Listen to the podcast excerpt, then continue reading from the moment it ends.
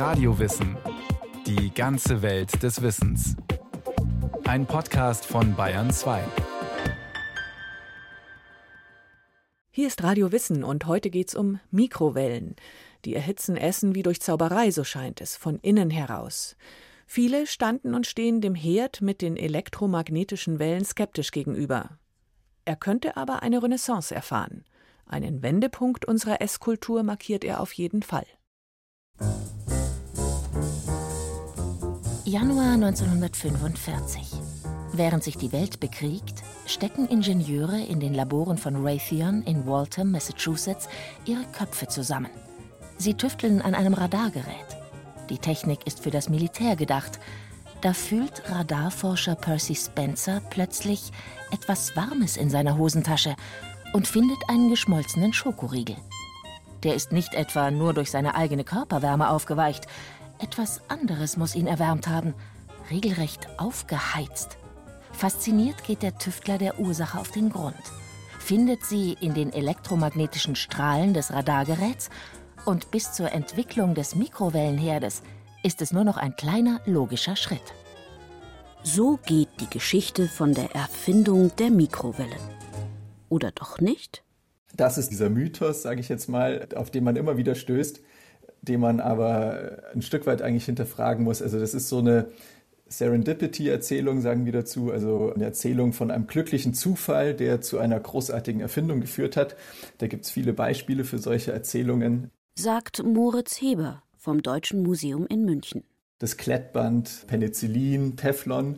Das sind so Beispiele für glückliche Zufälle. Im Fall der Mikrowelle stimmt das nicht ganz. Und es ist ganz interessant, welchen Weg diese Erfindung eigentlich genommen hat.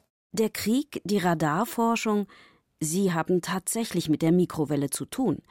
Doch den Ausgangspunkt für den Siegeszug des Mikrowellenherdes sieht Moritz Heber nicht in Massachusetts, sondern in Großbritannien. In den 30er Jahren, als man also wirklich große Angst hatte vor dem drohenden Krieg, haben in vielen Ländern, also nicht nur Großbritannien, auch Deutschland, USA, Japan, alle an Radargeräten geforscht. Und den Engländern ist 1940 in der Beziehung ein echter Durchbruch gelungen. Das Magnetron, also das ist das Kernstück, was eben diese Mikrowellenstrahlung erzeugt.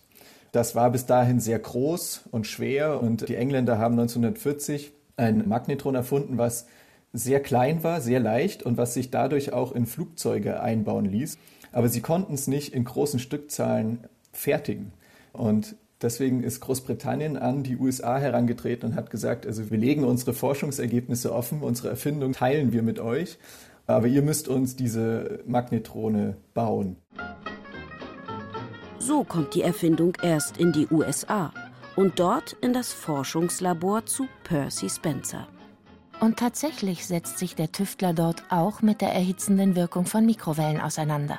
Er bereitet das erste Mikrowellen-Popcorn zu und auch Eier lässt er unter dem Einfluss der elektromagnetischen Wellen aus dem Magnetron explodieren, berichtet Moritz Heber. Doch an eine reine Zufallsentdeckung will der Hausgeräteexperte nicht glauben. Denn dieser Effekt, dass elektromagnetische Strahlung Wärme induziert, also Wärme hervorruft, der war schon lange bekannt. Spencer selbst schreibt in seinem Patent auch, dass das eigentlich nicht neu ist, aber dass es eben jetzt besonders effektiv ist. Für wahrscheinlicher hält es Moritz Heber deshalb, dass der Rüstungskonzern Raytheon sich in den 1940er Jahren bereits auf eine Zeit nach dem Krieg vorbereitet und zivile Märkte erschließen will. Und da kommt die Mikrowellentechnik eben gerade recht. Make the greatest cooking discovery since fire. Radar Range Microwave Oven cuts most cooking time by 75%, bakes a potato in 4 minutes, cooks a hot dog in 20 seconds, and a 5 pound roast in 35 minutes. Das Herzstück des Mikrowellenherdes, das Magnetron, in dem die hochfrequenten Schwingungen erzeugt werden, muss also erst konstruiert werden und technisch ausreifen.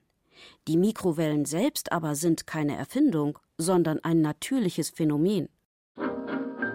Erleben Sie das großartigste Kocherlebnis seit der Entdeckung des Feuers. Die Mikrowelle. Verkürzt die Kochzeit um 75 Prozent.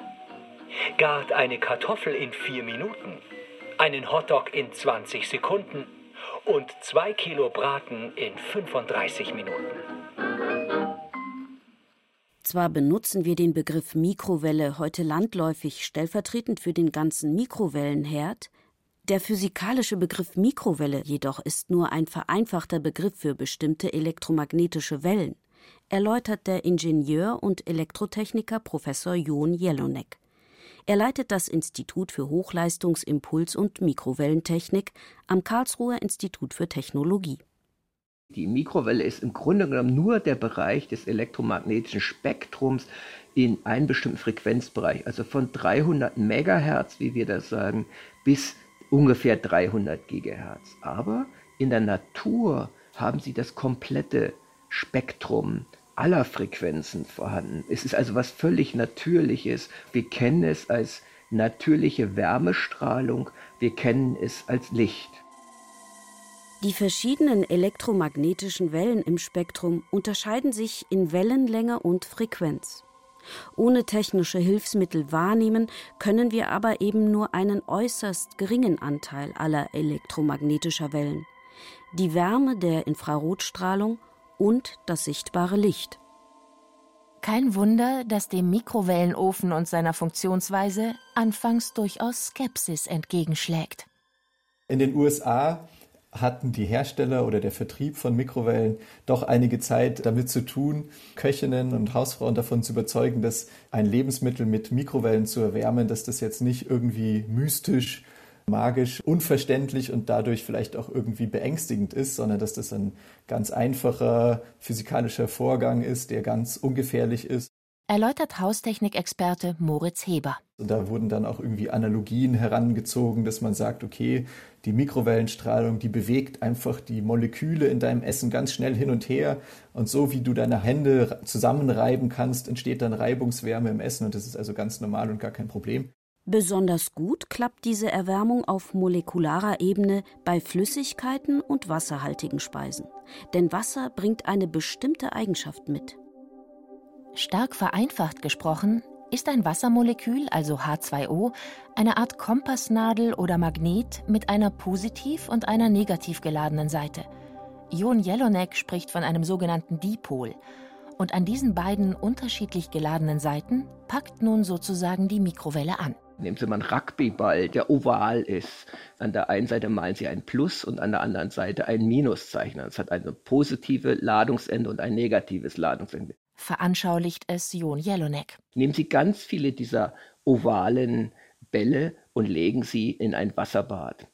Ganz unregelmäßig. Sie werfen sie einfach dort hinein. Jetzt legen Sie ein Feld an. Dann werden sich alle diese Moleküle versuchen, nach dem Feld auszurichten. Alle in einer Richtung. Das ändert sich aber periodisch mit der Frequenz. Hier haben wir eine Frequenz von 2,45 Gigahertz. Das heißt, es ändert sich sehr, sehr schnell. Und dadurch kommt es einfach zur Reibung. Die müssen sich alle ja immer drehen und reiben sich sozusagen aneinander und es kommt zur Erwärmung des Materials. Und zwar direkt in den Lebensmitteln, was den großen Vorteil der Mikrowellengeräte gegenüber anderen Herdarten ausmacht. Während im Backofen oder auf der Herdplatte die Hitze ja erst einmal durch Topf, Pfanne oder Bräter ans Essen herankommen und dann bis ins Innere vordringen muss, findet die Erhitzung im Mikrowellenherd direkt im Essen statt. Die Mikrowellen dringen einige Zentimeter ins Gargut ein, lassen dort die Dipolmoleküle des Wassers schwingen und das Essen wird warm. Das Innere des Ofens selbst bleibt kühl.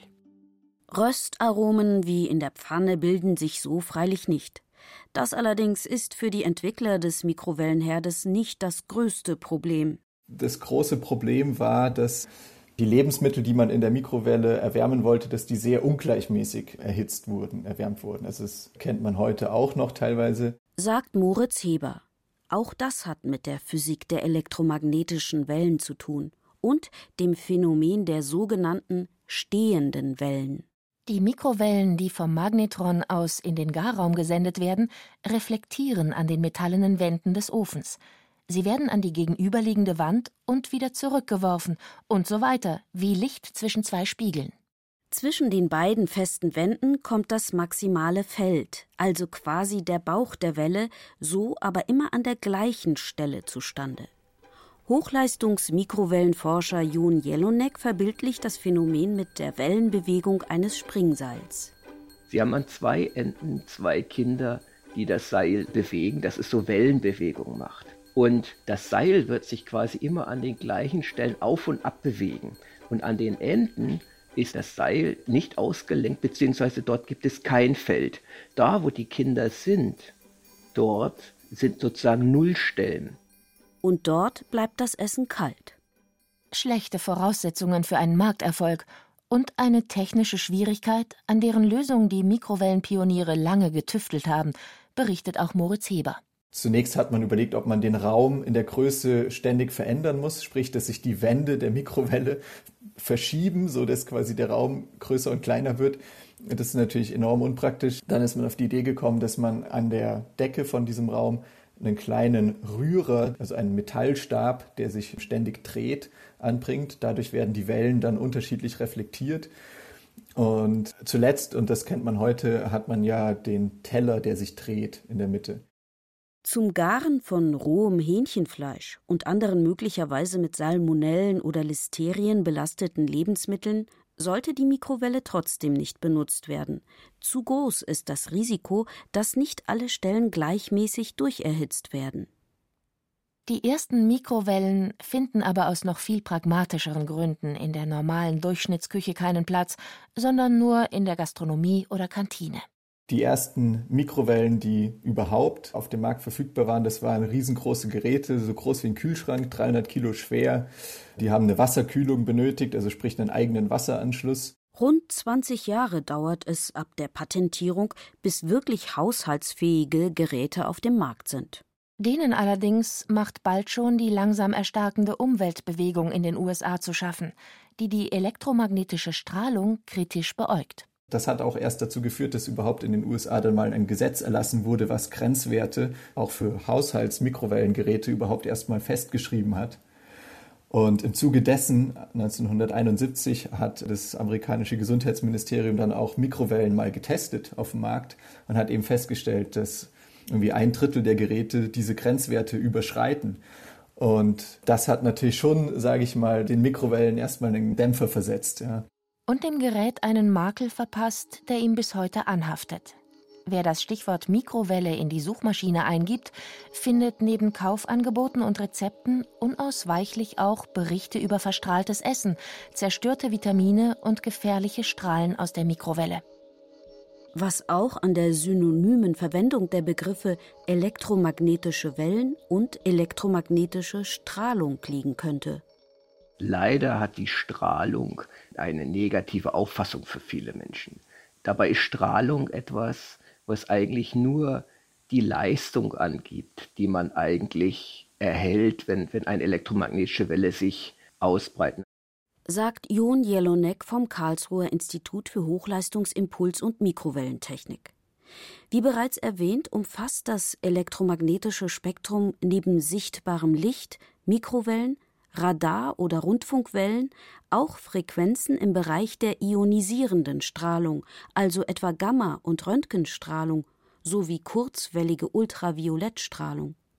Und diese elektromagnetischen Wellen können biologisch schädlich wirken. Mikrowellen aber nicht, verspricht Jon Jelonek. Nicht mal im Mikrowellenofen selbst würde jemand verstrahlt. Sie sollten sich natürlich nicht in ein hohes Mikrowellenfeld reinstellen, auf gar keinen Fall, weil dann würden Sie quasi erwärmt sein. Das ist das, was passiert. Denn die Mikrowellen unterscheiden nicht zwischen dem Wasser im lebenden Organismus und der Flüssigkeit im Essen. Abgesehen von ihrer Temperatur verändern sich die Lebensmittel in der Mikrowelle aber nicht, betont Jelonek. Das heißt auch, wenn man jetzt wieder abkühlt, werden sich quasi alle Moleküle wieder durcheinander ausrichten und nach außen hin neutral sein. Also aus wissenschaftlicher Erkenntnis heutzutage kann man keinen negativen Effekt der Mikrowellen, also der hochfrequenten elektromagnetischen Wellen auf irgendein Essen zeigen. Es gibt's dort nicht. Die Forscher am Institut für Hochleistungsimpuls- und Mikrowellentechnik in Karlsruhe arbeiten an weitaus größeren Mikrowellenöfen, als wir sie aus der Küche kennen. In ihrer Mikrowellenprozessanlage können unter anderem Kunststoffteile für Luft- und Raumfahrt und die Automobilindustrie gehärtet werden. Bei 36.000 Watt erwärmen sich die Bauteile dort nicht nur schneller als in einem herkömmlichen Härtungsofen, sondern das Verfahren ist auch energieeffizienter, weil eben auch dort, wie in der Küchenmikrowelle, nur das Gargut, in diesem Fall das Bauteil, erhitzt werden kann und nicht der ganze Ofen mit aufgeheizt werden muss. Trotz der hohen Leistung, genauso wie der Mikrowellenherd zu Hause, arbeitet der Karlsruher Mikrowellenofen bei 2,45 Gigahertz und ist für den Experten genauso beherrschbar. Das ist das Schöne eigentlich in der Hochfrequenztechnik. Sie können für die elektromagnetischen Wellen sogenannte Fallen einbauen, bestimmte Strukturen, dass die Mikrowelle bei geschlossener Tür wirklich im Ofen bleibt. Dafür sorgt beispielsweise das Metallgitter im Fenster der Gerätetür. Somit treffen die Mikrowellen nur das Essen im Inneren und nicht den Bediener vor dem Gerät. Das bestätigen auch Überprüfungen des Bundesamtes für Strahlenschutz. Durch Abschirmmaßnahmen ist gewährleistet, dass im Betrieb nur sehr wenig Strahlung nach außen gelangt. Eine weitere Sicherheitsmaßnahme sorgt über eine technisch mehrfach ausgelegte Schutzvorrichtung für eine zuverlässige Abschaltung des Gerätes, sobald die Tür geöffnet wird. Heißt es dort.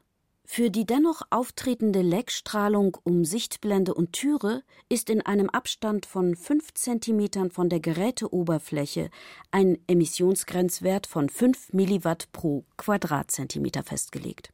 Das heißt, das, was raus darf und was gemessen wird bei der technischen Zulassung der Mikrowelle, ist so gering, ist in Größenordnung wie die eigene Temperaturstrahlung des eigenen Körpers. Bei wiederholten Messungen lagen die tatsächlichen Werte laut Bundesamt bei einem Prozent des zulässigen Grenzwertes. Bei technisch einwandfreien Geräten besteht daher keine gesundheitliche Gefahr. Auch nicht für besonders schutzbedürftige Personen wie Schwangere oder Kleinkinder. Kartonverpackung entfernen, Deckfolie mehrfach einstechen. Das Rührei bei 440 Watt circa 7 Minuten stocken lassen, zwischendurch mit einer Gabel zerpflücken. Bei 600 Watt circa 3 Minuten, bei 900 Watt circa 2 Minuten erhitzen. Bitte nachschauen, ob der Kuchen durchgegart ist. Kurz ruhen lassen, nach dem Öffnen umrühren. Der große Erfolg der Mikrowelle kommt ja nicht zufällig genau zu dem Zeitpunkt, in dem die Grundgeometrie des Kochens sich vor allem in unseren westlichen Gesellschaften verändert. Sagt Gunther Hirschfelder. Für den Volkskundler und Kulturanthropologen markiert der Mikrowellenherd einen Wendepunkt in unserer Esskultur. Kochen ist eigentlich vor allem immer eine Notwendigkeit gewesen, hat viel Zeit beansprucht und das versuchte man immer zu reduzieren, weil viel Zeit bedeutet dann eben oft zu viel Zeit. Und in den Jahren um 1970, als die Sache mit der Mikrowelle Fahrt aufgenommen hat, da ist das Kochen sozusagen von einer unbedingten Notwendigkeit zu einem Hobby geworden, zum Ausdruck von Lifestyle. Da haben wir die Unterscheidung seitdem auch für eine Bevölkerungsmehrheit in Versorgungsküche auf der einen Seite und Erlebnisküche auf der anderen Seite. Und da kommt die Mikrowelle auf einmal mit ins Spiel. Sie erleichtert die Versorgungsküche. Und die Versorgungsküche hatte sich bis dahin schon in kurzer Zeit ohnehin massiv verändert. Sie war viel effizienter und viel schneller geworden. Und die Mikrowelle wirkt hier sozusagen als Katalysator wie ein Turbo. Schnell die Reste vom Vortag aufwärmen, weil zum Kochen heute keine Zeit ist? Die Mikrowelle macht's. Popcorn? Warm und frisch, natürlich aus der Mikrowelle. Die Familienmitglieder sind alle zu unterschiedlichen Zeiten daheim und trotzdem will jeder eine warme Mahlzeit? Ab mit den Portionen in die Mikrowelle. Statistisch erfasst wird der Ausstattungsgrad mit Mikrowellengeräten in der Bundesrepublik erstmals 1988 in der Einkommensverbrauchsstichprobe. Zwölf Prozent der Haushalte besitzen damals eine Mikrowelle. 30 Jahre später liegt der Wert bei mehr als 70 Prozent. Wie stark sie genutzt wird, erfasst die Statistik nicht. Und auch die Kulturwissenschaft tappt da im Dunkeln. Die Mikrowelle ist ein Multifunktionstool und wir wissen gar nicht genau, was die Menschen damit anstellen. Auf der einen Seite habe ich ausdifferenzierte Kochbücher, die eine ganze Menge Möglichkeit geben, mit der Mikrowelle intelligent umzugehen. Dann habe ich Einzelgerichte, die ich einfach kompakt in die Mikrowelle schiebe, die auch verschiedene Komponenten haben können. Der Discount und die Supermärkte bieten da eine reiche Auswahl und auch Essen auf Rädern spielt hier in dieser Liga. Vom Ruf der Mikrowelle als Prestigeobjekt für den High-End Hightech-Haushalt freilich ist heute nicht mehr viel übrig. In modernen Luxusküchen wird die Mikrowelle längst nicht mehr zum Zentralelement gemacht. Oft wird sie leicht verschämt in der Ecke versteckt sofern sie überhaupt noch vorhanden ist. Bei vielen Wohnformen für Menschen, die unter harten Bedingungen arbeiten, da spielt die Mikrowelle eine viel größere Rolle. Wir haben die Mikrowelle in den Unterkünften der Saisonarbeiter etwa. Wir haben sie in manchen Studentenapartments. Sie rangiert sozusagen am unteren Ende der Wertigkeitsskala der Küchenutensilien. Vielleicht aber nicht mehr lange, mutmaßt der Kulturanthropologe. Denn in Zeiten, in denen Energieeffizienz eine immer größere Rolle spielt und sich neue Wohnformen auf kleinstem Raum etablieren, könnte die Mikrowelle eine Renaissance erleben. Davon ist Gunther Hirschfelder überzeugt. Ich könnte mir gut vorstellen, dass wir Wohneinheiten haben, wo man nicht mehr eine ganze Küche einbaut, sondern wo man eine wassergespeiste Spülanlage hat und wo man dazu zum Beispiel einen Einplatten-Induktionskocher hat und parallel dazu vielleicht noch eine kleine Mikrowelle. Da hätte man eine Kombination, mit der man doch eine ganze Menge machen kann. Und auch die Küchengerätehersteller haben die Mikrowellen wieder ins Visier genommen.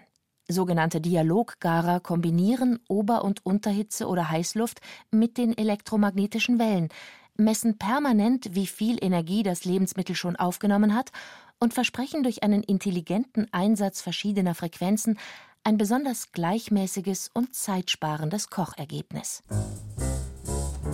Und so dürfte das Ergebnis von Percy Spencers Tüfteleien am Radargerät noch länger erhalten bleiben und bestimmt noch den ein oder anderen Schokoriegel zum Schmelzen bringen. Denn ob wahre Geschichte oder Erfindermythos, Schokolade schmelzen können die elektromagnetischen Strahlen wirklich.